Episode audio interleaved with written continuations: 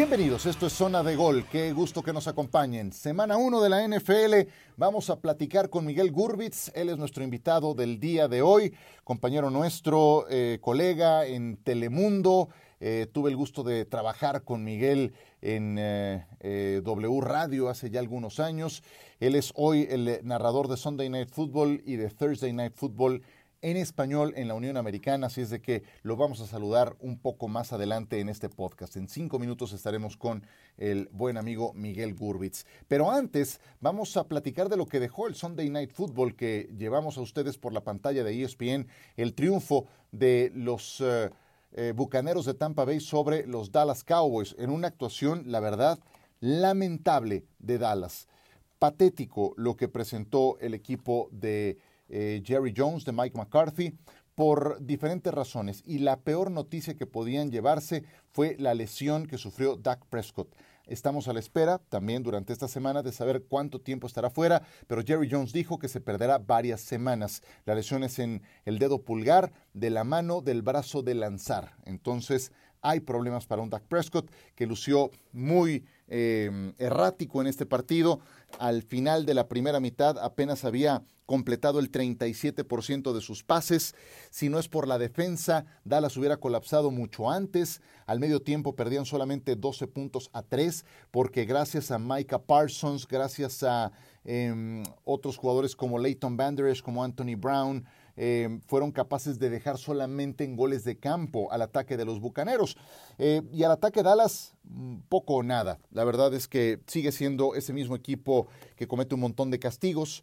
En este encuentro fueron 10 castigos para 73 yardas. Así cerraron la temporada pasada en el juego más importante contra San Francisco en playoffs. Así empezaron el año cometiendo un montón de pañuelos amarillos. Hay una secuencia en la segunda mitad en que el eh, eh, liniero ofensivo del lado derecho, Terrence Steele, comete tres castigos.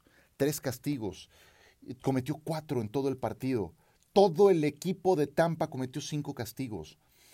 ¿Esto a qué nos lleva? Un equipo bien entrenado no comete castigos. Y, lo contrario. Y Dallas es un equipo que comete muchos castigos. Y eso va directamente a la ventanilla del entrenador en jefe. ¿Cuál es la especialidad de Mike McCarthy? La ofensiva. Bueno, la ofensiva fue un caos. Fue un caos este domingo por la noche. Porque la línea, la línea ofensiva, eh, pues estaba muy parchada. Eh, Tyler Smith tuvo que entrar al kit en la posición de tackle izquierdo. Eh, de ser esta línea la mejor de la NFL hace tres o cuatro años, hoy, hoy está en media tabla, media tabla para abajo. Em, y sus receptores abiertos estaban debilitados. Michael Gallup no jugó, Jalen Tolbert, al que habían tomado en el draft en la tercera ronda, tampoco jugó. Todo estaba concentrado en CeeDee Lamb y en Dalton Schultz. Lamb tuvo dos recepciones en este partido. Schultz fue más participativo al final, pero pues nada, o sea, Dallas depende, ahora resulta que depende de la defensa.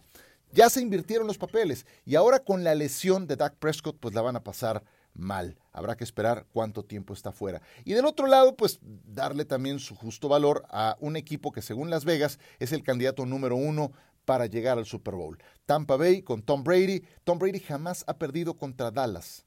Su marca es de 7 ganados, 0 perdidos a partir de este juego que les ha ganado. Eh, Brady sufrió una intercepción, eh, vaya, pero, pero la verdad es que se le vio con algunas cosas interesantes. O sea, la conexión con Mike Evans en zona roja, estupenda. Eh, se va a entender muy bien con Julio Jones. atención con lo de Chris Godwin, eso creo que puede causarles un problema. Y también la línea ofensiva. perdieron en este encuentro a su tackle izquierdo, Donovan Smith, tuvo que entrar al quite Josh Wells y ahí encontró Micah Parsons una ruta de acceso para ponerle presión a Tom Brady. Yo creo que ahí está el talón de Aquiles de Tampa Bay. La línea ofensiva. Tiene tres titulares nuevos y con la lesión de Donovan Smith estaba jugando con cuatro jugadores nuevos de cinco en relación a la temporada pasada. Vamos a ver cómo se va desarrollando ese tema. Pero por ahora, Tampa ganó, Dallas perdió. Dallas es el único equipo de la división este de la Conferencia Nacional que no ganó en esta primera semana. Muy bien, con eso comenzamos. Y en un instante más, Miguel Gurbitz platica con nosotros del arranque de la temporada, del juego que dieron los Rams y los Bills de Buffalo el jueves, de lo que viene para este Monday Night Football. Pequeña pausa y saludamos a Miguel Gurbitz.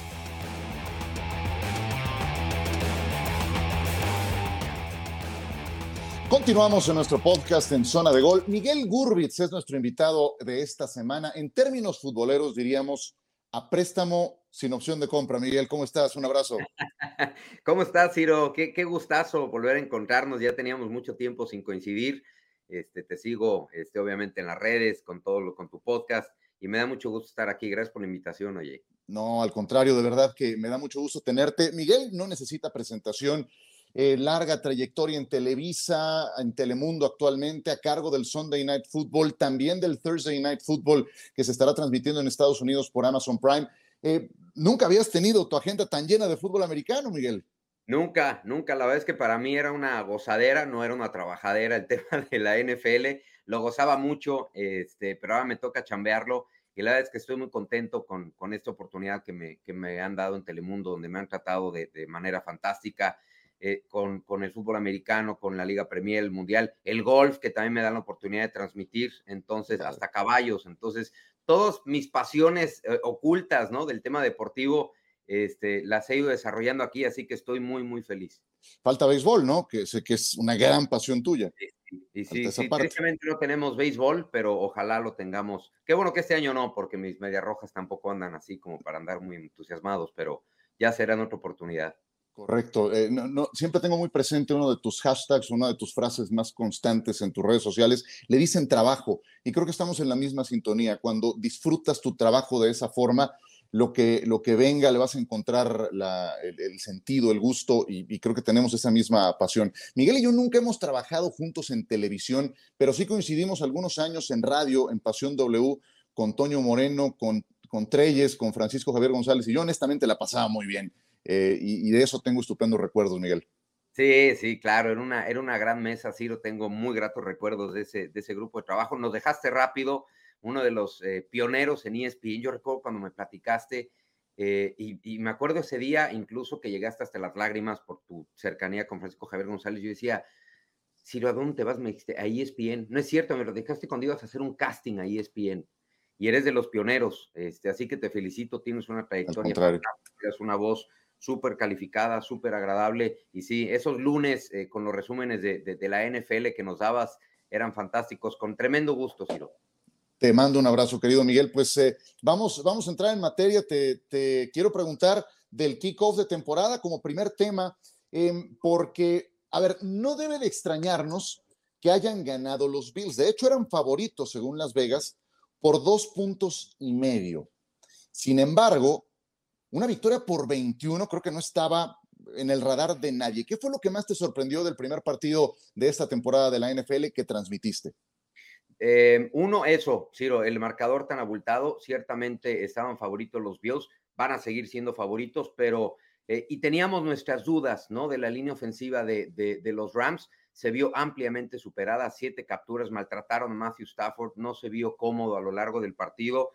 Lo que más me impresionó es, sabemos del potencial de Búfalo, no sabíamos que iban a estar prácticamente a tono desde la semana uno. Sé que es una temporada larga y que habrán equipos que mejoren, otros que de plano no, pero el que los Bills de Búfalo, y se los preguntaba a Dawson Knox, a Gregory Russo, que tuve la oportunidad de entrevistarlos, les decía, es la oportunidad de, imponer el tono, de mandar el mensaje a la liga, y dice, sí. Los, todos estaban convencidos y me decían, es la oportunidad para decirle a la liga en qué nivel estamos. Y es es brutal, no le duele nada a este equipo de, de. Y especialmente no le duele nada a Josh Allen, que hasta parece disfrutar cuando hace un acarreo. Eh, y tal parece que lo castigan, pero él también castiga a sus oponentes. Digo, cuando pesa 110 kilogramos y mides metro, metro con 96, pues es una alta probabilidad de que también el defensivo lamente haberse puesto en tu camino. A mí lo que más me sorprende de Josh Allen es que cada temporada sube uno o dos peldaños su nivel hasta hoy estar entre los mejores de la liga. ¿Dónde ranqueas a Josh Allen ahí, entre los mejores quarterbacks de la liga? Yo, yo hoy lo pondría eh, indiscutiblemente en el top 3. Claro que me dirán, oye, está Aaron Rodgers y ya ganó cosas, está Patrick Mahomes y ya ganó cosas, obviamente está Tom Brady, eh, pero lo de Josh Allen, el presente es fantástico y el futuro es todavía mejor. Y lo que tú dices, cada año va mejorando. Creo que es de los mariscales de campo que desde su temporada de novata, de novato, le vas viendo progreso, le vas viendo avances. El año pasado corrió casi para 800 yardas, 763 o 4, si mal no recuerdo. La cantidad de, anotaciones por tierra que tiene, lanza bien, eh, se maneja bien eh, fuera de la bolsa de protección. Es un todoterreno, es, es fantástico, es, es una de las caras más importantes de, la liga. Oye, em, en ese sentido, si lo llevamos al otro lado, a los Rams, a mí lo que más me sorprendió de los Rams fue verlos tan poco preparados para este partido. Parecía que estaban eh, no en el arranque de la campaña regular, pero como en el arranque tal vez de la pretemporada, o sea, no parecían preparados. O sea, ver quemado a Jalen Ramsey por cinco yardas en ese pase de touchdown de Stephon Diggs, ver a la línea ofensiva tan mal, no estaban listos para el arranque de la campaña, ¿no? Sí, e, eso, eso parecería, ¿no? Raro en, en, un head coach como Sean McVay, que por cierto le echan a perder su récord invicto en el primer partido de temporada, pero ciertamente lo de, lo de Jalen Ramsey es, es de llamar la atención. Sabemos que iba, sabíamos que iba a ser un duelo interesantísimo con Stephon Diggs, le ganó de todas, todas, de todas, todas. Es raro ver eh, a Jalen Ramsey humillado, ¿no? O sea, que tú le saques cinco o seis yardas al mejor esquinero de la liga es raro y lo hicieron ver, eh, mal a lo largo del partido. En términos generales, no fue eh, el... ¿Sabes qué me extrañó también, Ciro? Buscaron muy poco a Allen Robinson. Yo sé que va a ser un proceso y, el, y el, el, concepto natural es de ir buscando a, a Cooper Cup pero lo buscaron muy poco a lo largo del partido. Sé que van a mejorar indiscutiblemente estos Rams, pero sí hubo cosas que estaban en modo, em, ni siquiera de pretemporada, estaban como en modo vacación, ¿no? Sí, con confetti, sí, sí, sí. con confetti. Ahora, sí les digo a los aficionados de los Rams que un partido no define absolutamente nada. El mejor ejemplo, Green Bay la temporada pasada, eh, creo que fue Nuevo Orleans el que los surtió feo en la semana uno, no sé si fue, la pasada o la antepasada, y, Green Bay terminó llegando lejos, como ya sabemos. Oye, te quiero preguntar de otros temas, porque, eh, y quiero aprovechar tu cercanía en Miami, sé que vas muy seguido a los partidos de los Dolphins, porque eh, tal parece que el encabezado con Tua Tagovailoa es, se acabaron los pretextos. Cuando uno revisa los datos de Tua Tagovailoa, es ciertamente un coreback muy certero, pero en trayectorias cortas. No es esa amenaza vertical. Pero no es esa amenaza vertical porque no ha tenido el material humano para desarrollarla o porque simplemente no tiene el brazo ni la capacidad para poderlo hacer. Yo creo que se combinan varios factores. Uno, eh, el de la confianza. Eh, Tua nunca recibió la confianza absoluta de, Flores. Eh, hay que recordar que incluso jugó en muchos momentos, ¿no? Con, con esa situación. Ciertamente no tenía alguien y es raro tener alguien como Tyreek Hill, ¿no? Eh, tienes al, si quieres una, una, trayectoria larga, es, es Conchita, ¿no? Con quien mejor puedes eh, imponerla. Yo, yo creo que la estrategia de Flores al no confiar en Tua era eso, pases cortos, pases cortos, ¿no? Tratando de, arriesgar lo menos posible el balón y es una incógnita tremenda, es una incógnita tremenda de traer una presión brutal, eh, Tua, pero si quieres tener presión, por lo menos quieres tener las herramientas y creo que este año sí las tiene. Eh, el gran, insisto, el gran signo de interrogación es Tua, también eh, el paquete de corredores, al no poder tener un corredor estelar, ¿no? Tomaron como un paquete para ver si eh, uno de ellos puede ayudar a esta ofensiva de, Miami, pero sí, este, creo que, insisto, si quieres tener presión o si vas a tener presión, quieres tener las herramientas como para poder responder a la misma y hoy Tua las tiene. Creo que Vamos a ver cómo está la línea ofensiva, pero creo que no tiene, no tiene pretextos este año. Ciertamente, y él también tiene que convencer porque se mantiene con su acuerdo de novato y Miami tarde o temprano, si no, si no entrega las garantías, puede buscar otro rumbo. Miguel Gurbitz nos acompaña el día de hoy en este podcast Zona de Gol. Eh, te quiero preguntar por Lamar Jackson, porque Lamar se autoimpuso un límite para llegar a un acuerdo de una extensión de contrato con los Ravens. Eso fue el viernes. No se pusieron de acuerdo. Lamar no tiene agente. Él y su familia son los que se encargan de negociar con, con el señor Da Costa y compañía y no llegaron a un acuerdo. Eh, va a jugar entonces con el último año de su contrato. ¿Quién saldrá ganando de esta operación? ¿Cómo esperas a Lamar Jackson jugando en estas condiciones y sin tener un futuro financiero definido? Lo veo con una mentalidad de toro más que nunca porque em, ahora sí tiene la enorme posibilidad de ponerse en el mercado y, lo va a hacer de manera brutal. Mira, decías tú, ah, y si no funciona, ¿qué pasa? Ahí está el caso de Lamar Jackson. O sea, de un tema pasamos al otro y tiene cierta liga porque es una de las posibilidades. Claro que se tienen que combinar varios factores. Es un riesgo, ¿eh? Para mí es un riesgo lo que termina eh, tomando Lamar Jackson. Habrá que ver cuáles fueron las condiciones realmente de esa negociación como para no llegar a un acuerdo. Pero si le diste la cantidad de dinero que le diste a Kyler Murray, no me imagino cómo no se la puedes dar a, Lamar Jackson. Claro. Entonces, para mí es un riesgo, porque tú sabes que aquí eh, en un partido te puede cambiar la vida, se puede acabar tu carrera, y por eso cambió tanto el tema de las negociaciones con el dinero garantizado. Entonces, está tomando un riesgo mayúsculo eh, Lamar Jackson. Sí, eh, hay casos de éxito, aunque con mucho dolor. El caso de Dak Prescott, él también entró en un proceso semejante, lo lesionaron de gravedad, pero hoy tiene un contratazo con los Cowboys, ¿no? O sea, al tiempo tuvo la razón. Vamos a ver si a Lamar le, le, funciona. Yo también creo que es un riesgo para Baltimore. No sé, no sé cómo lo veas desde esa perspectiva. Yo no me imagino el ataque de los Ravens sin Lamar Jackson. Además, está diseñado un traje a su medida, ¿no? Sí, sí, van a tener que reconfigurar todo. Yo me imagino que em, ese es el proyecto, renovarlo. Eh, insisto, no, no tenemos conocimiento de cómo están las negociaciones, en qué nivel de estrés llegaron a estar o de tensión, pero por supuesto que es un, e, es, un riesgo porque estás hablando de, de, del coreback franquista, estás hablando del nombre más importante de tu equipo y de un equipo efectivamente, como tú dices, diseñado a Lamar Jackson. Entonces, hay un riesgo mutuo pero yo siempre me pongo más en el lugar del jugador, decir, jugar el último año de tu carrera sin algo asegurado, sobre todo en un coreback que toma muchos riesgos. O sea, Lamar Jackson es un coreback que toma muchos riesgos, entonces, por supuesto que ahí hay un, hay un eh, signo importante, ¿no? una alerta importante en, Lamar Jackson. Otros que no han ganado absolutamente nada, ya les dieron un montón de dinero y este ya fue jugador más valioso en una temporada. Eh, jugador más valioso en las últimas dos consecutivas fue Aaron Rodgers que ahora se quedó sin su brazo derecho, sin Davante Adams. Eh, ¿Siguen siendo candidatos al Super Bowl aún sin Davante Adams? ¿Cómo los ves?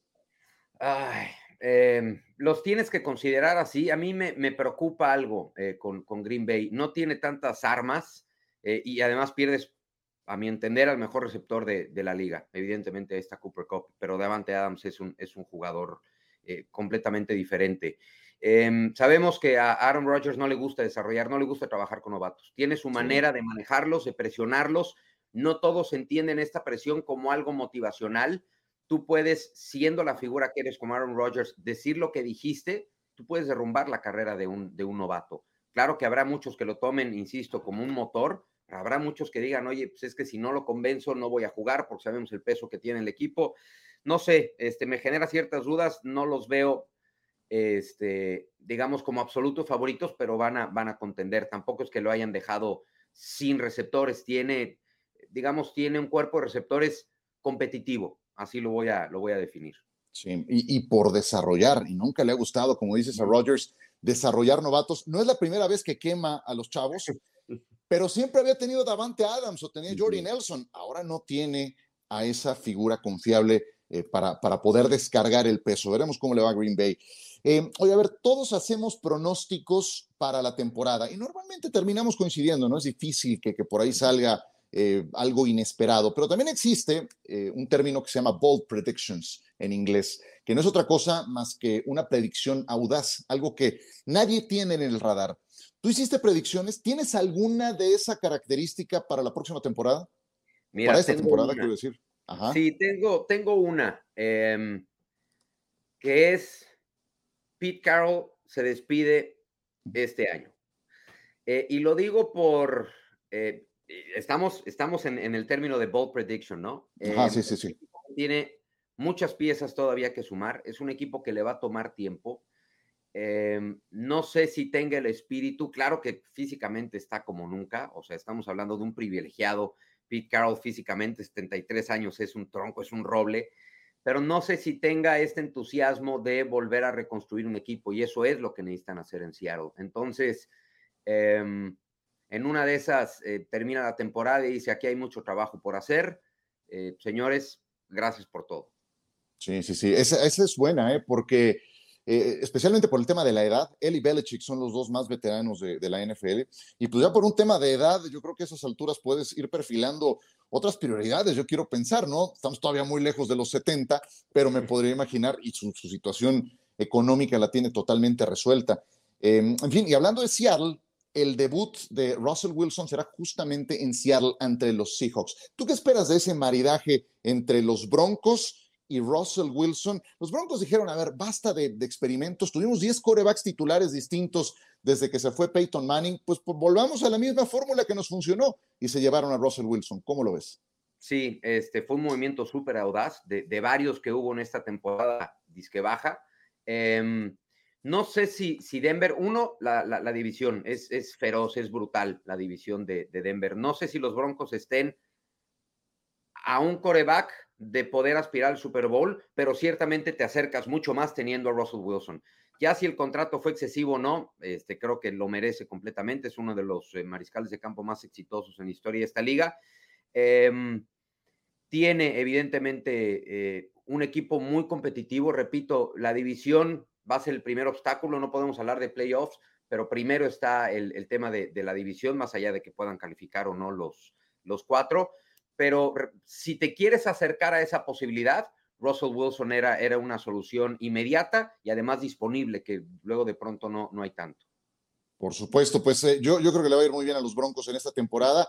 Se van a meter a postemporada, pero esa división está muy competitiva, está bravísima. Yo no recuerdo desde los 80 en la este de la Nacional algo semejante en, en cuanto a nivel competitivo de todos. Y aquí nadie, nadie sale perdiendo en ese sentido. Mi querido Miguel, va a ser una gran temporada, no tengo la menor duda. Como que uno se acostumbra a hablar de la próxima temporada, son tantos meses de espera que ya que empezó la temporada, luego, luego no se le quita a uno ese, ese término. Eh, te quiero preguntar algo que no tiene nada que ver con esta campaña de la NFL, porque siempre he tenido la curiosidad de saber cómo es el famoso Manning Passing Academy. Y tú estuviste ahí hace algunas semanas. ¿Cómo es? Platícanos tu experiencia de esta, que no es otra cosa más que una clínica para prospectos de quarterback, ¿cierto? Sí, efectivamente. Em, es una experiencia enriquecedora para todos los jóvenes, ¿no? Este, y niños que, asisten. Yo llevé a mi hijo. Em, es un gran ejercicio para los que aspiran, como, como Santiago, como mi hijo, a ser mariscal de campo. Y te voy a decir en qué, Ciro. Em, llegan más de mil niños llegan más de mil corebacks a lanzar el balón. Y no te, no te voy a mentir, el primer día mi hijo no ha terminado de dar estirón. Este, no soy papá cuervo, pero creo que tiene mucho talento para lanzar la bola, este, mi hijo. Em, y créeme que su primera impresión fue eh, como, estaba como abrumado de ver niños mucho más grandes, de diferentes edades, de ver lanzar este, el balón de, diferentes maneras. Y yo lo que hice eh, fue sentarme en la tribuna, el campo estaba repleto, repleto ahí en Tíbodo, en, Luisiana, y le decía, vamos a un ejercicio, Santi. Te pido que te dediques 10 minutos a ver un pase de cada coreback, de lo que sea. O sea, un pase, luego ve a otro, luego ve a otro, luego ve a otro. Saque ese muestreo. Y si tú de ese muestreo, de los que saques 20, 30, 50, me dices que te supera el 30%, empacamos y nos vamos en técnica, en la forma de, lanzar el balón, en cómo eh, rotar el cuerpo, ¿no? Este, y, es un reto, Sirve, es un reto, es, eh, me, encantó, súper activo Eli Manning, verdaderamente él se dedica a dar, no voy a hablar mal de Peyton Manning, pero eh, vi más involucrado a, Eli Manning. Eli, ajá. Sí, la verdad es que sí, llevan a todos los maricales de campo de, de, de D1 del país y ellos se convierten en los coaches de, los niños es una gratísima, gratísima experiencia. Yo la recomiendo muchísimo y cada vez que tengas la posibilidad de poner a tu hijo uno a entrenar, pero al mismo tiempo está compitiendo, creo que va a ser este, muy, eh, muy favorable para su desarrollo. Al final uno nunca sabe lo que va a pasar, pero eh, fue una gran experiencia para, eh, para Santiago y para mí, obviamente, como papá. Qué maravilla, qué padre. Mira, yo tengo, yo soy un convencido de que hay un, hay un término que lo es todo en muchas cosas, ¿no? Alta competencia. Y siempre que estás en alta competencia, ese roce competitivo es el que te lleva a ir un centímetro más, un centímetro más, un centímetro más, y al final la suma de todo ese, ese recuento es lo que te hace una mejor versión de ti. Entonces, qué maravilla, qué padre que lo haya podido experimentar eh, tu chavo desde ahora en esta clínica con los hermanos Manning. Y, hombre, qué, orgullo que tengas eh, en casa a un prospecto de coreback. Por lo menos compartimos la misma pasión y eso es, eso es brutal. Con mi hija también tengo muchas cosas que, compartir, pero en este sentido, y mira que me lo quise ver muchas veces al béisbol. Yo sé, yo sé. No, no, fue como amor a primera vista con, con el fútbol americano. Qué padre. Pues eh, qué, qué, gusto haberte tenido, Miguel, en esta, en esta plática en zona de gol. Estamos arrancando la temporada. Te deseo mucho éxito. Te mando un gran abrazo. Salúdame mucho también a Rolando Cantú, tu mancuerna de transmisiones. Y pues estaremos también trabajando los jueves y los domingos desde eh, nuestra plataforma, desde ESPN, igual que tú. Entonces, tendremos así un montón de chamba en las próximas semanas. Te mando un abrazo grande, qué gusto haberte visto y aquí continuamos eh, pendientes durante toda la temporada. Un abrazo enorme, Ciro. Gracias por la invitación, me ha dado tremendo gusto verte. Igualmente, muchas gracias. Miguel Gurbitz en Zona de Gol. Nosotros seguimos.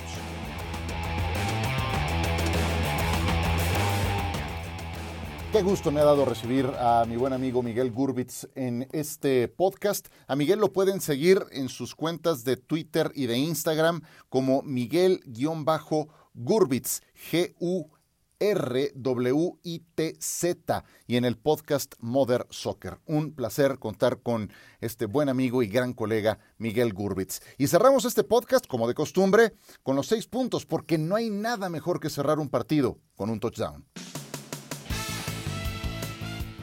Número 1. Pittsburgh ganó en el último minuto del tiempo extra a los Bengals, 23 puntos a 20. Le salió cara la victoria a los Steelers. Habrá que ver qué le pasó a TJ Watt. Se teme un desgarre de los músculos pectorales. Eso sería terrible para los Steelers porque una vez más quedó demostrado que dependen al 100% de su defensa. Provocaron cinco entregas de balón, capturaron siete veces a Joe Burrow y el marcador lo abrió Minka Fitzpatrick con un pick six de 31 yardas. ¿Qué hizo la ofensiva de los Steelers? Mitch Trubisky no pasó de las 200 yardas. Najee Harris tuvo 32 yardas mezcladas. Hay una secuencia que habla de lo poco que hizo el ataque de Pittsburgh. Después de la pausa de los dos minutos en que despeja el equipo de Cincinnati y que no son capaces de hacer ni un primero y diez para acabarse el tiempo en el reloj de juego. Vaya, no le bajan ni 30 segundos. Eh, es la serie ofensiva siguiente en la que se empata el partido con el pase a Jamar Chase con dos segundos en el reloj y se falla el punto extra que los manda a el eh, eh, periodo adicional. Así no se puede, ¿eh? no lo puede hacer todo la defensa. El ataque necesita hacer mucho más por la causa. Y atención con Najee Harris, esa última jugada en que estuvo involucrado fue dramática, la forma en que se le hizo la rodilla, podría también estar lesionado. TJ Watt, Najee Harris, tal vez los dos jugadores más importantes del equipo de Pittsburgh. En el momento en que estamos haciendo este podcast no tenemos información oficial de la gravedad de su lesión, habrá que esperar, pero eh, para tener la atención bien puesta en eh, la salud de estos dos que son de los jugadores más importantes de Pittsburgh. Los Chargers se cobraron una con los Raiders. Los vencieron 24 a 19 en SoFi Stadium después de aquel dramático juego del final de la temporada pasada. Aquel dolió mucho porque fue para meterse a los playoffs, fue un juego de knockout. Pero lo que necesitan los Chargers es aprender a ganar. Yo sé que suena muy obvio, pero me refiero a que muchas veces los Chargers hacen todo lo necesario para la victoria y encuentran tradicionalmente el camino de la derrota.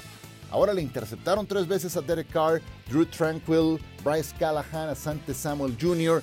Y el que eh, se despachó con la cuchara grande fue Khalil Mack, que tuvo tres capturas contra su ex equipo. Y la tercera la logró en una jugada decisiva. Después de la pausa de los dos minutos, en cuarta y ocho que enfrentaban los Raiders, trataban de remontar y ahí puso punto final al encuentro. Cada juego en esta división cuenta. Los Chargers pegaron primero y ahora les tocará viajar a Arrowhead el jueves por la noche, semana corta de visitante para enfrentarse a los Chiefs. Simplemente imperdible. Número 3, Miami le ganó a Nueva Inglaterra. 2005 con Nick Saban fue la última vez que un coach ganó en su debut por los Dolphins. 2005. O sea, antes de que Nick Saban empezara a escribir esa historia dorada con la Universidad de Alabama. Bueno, pues ahora lo logró Mike McDaniel, que se pueden imaginar la desventaja de experiencia que tiene con relación a Bill Belichick. McDaniel tiene 39 años, era su juego de debut como head coach. Belichick tiene 70, hombre, podría ser su hijo, y ganó el hijo. Tua Tago Bailoa tiene marca de 4 y 0 contra los Patriotas. Ojo, eh, ¿quién lo iba a decir?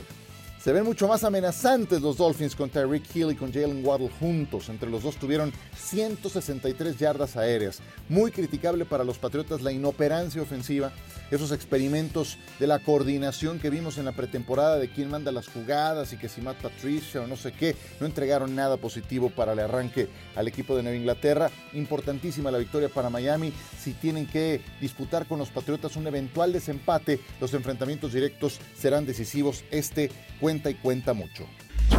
Número 4. Lo siento, pero aquí se dijo. Trey Lance no está listo.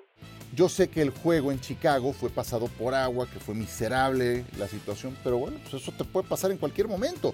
Y si no es lluvia, es nevada y tienes que estar listo. El tema es que Trey Lance está muy verde.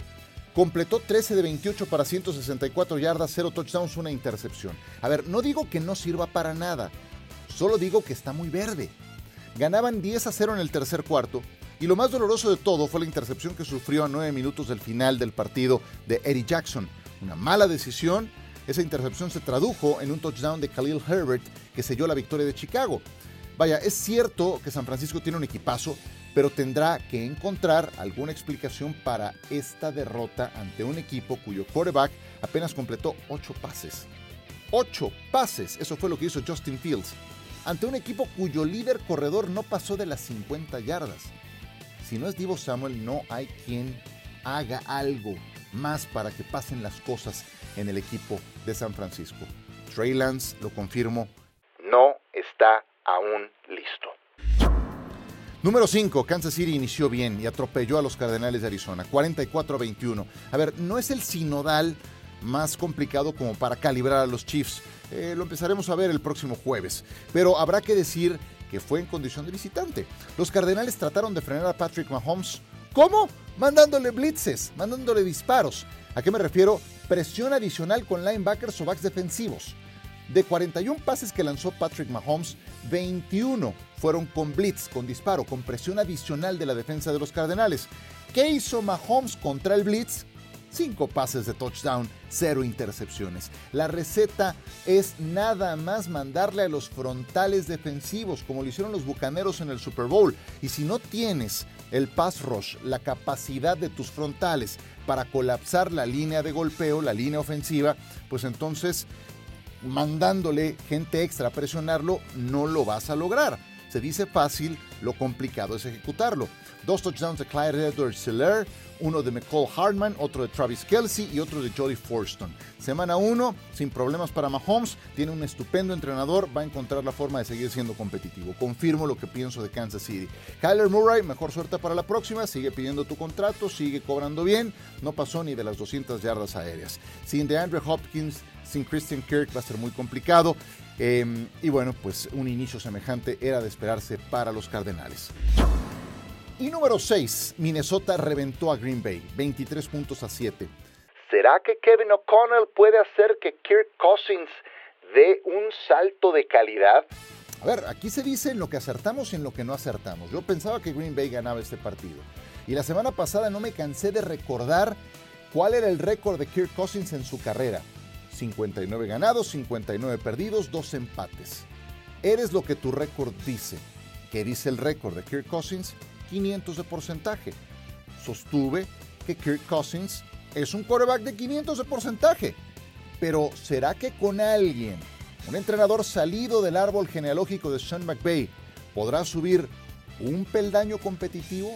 Ese que no le vimos ni en Washington ni todos estos años con Minnesota.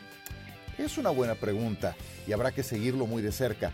A diferencia de Aaron Rodgers, Cousins sí tiene un brazo derecho a quien lanzarle pases, Justin Jefferson, y tiene un complemento muy bueno que se llama Adam Thielen. Rodgers no tiene esa calidad de receptores, porque Rodgers quiso su dinero y terminó Davante Adams yéndose a los Raiders. Eh, dos pases de anotación a Justin Jefferson. El apoyo de Dalvin Cook para Kirk Cousins fue muy importante. Le descargó 20 acarreos pero lo que más me llamó la atención fue lo lejos que se vio Green Bay de lo óptimo. Aaron Rodgers, cero touchdowns, una intercepción, menos de 200 yardas, frustrado en la banca.